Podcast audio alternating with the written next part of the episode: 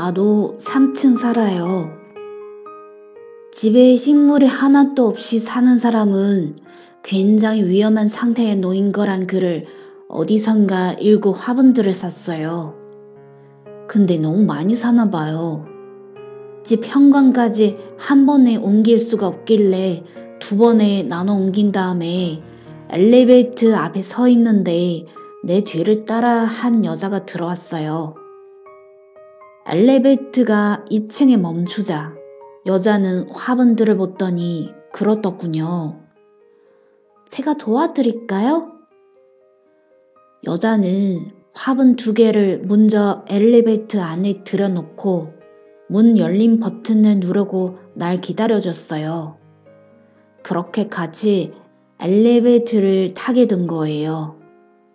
먼저 3층을 누르고 나서 여자가 나한테 그러더군요. 몇 층 가세요? 아, 저도 3층이에요.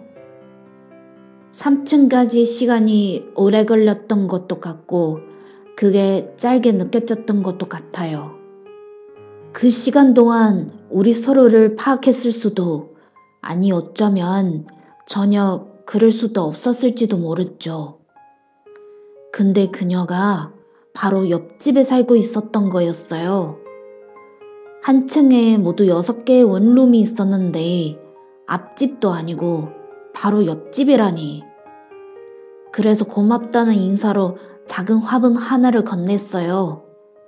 그날 밤은 옆집에 무슨 소리라도 들릴까봐 행동이 무척 조심스러웠답니다.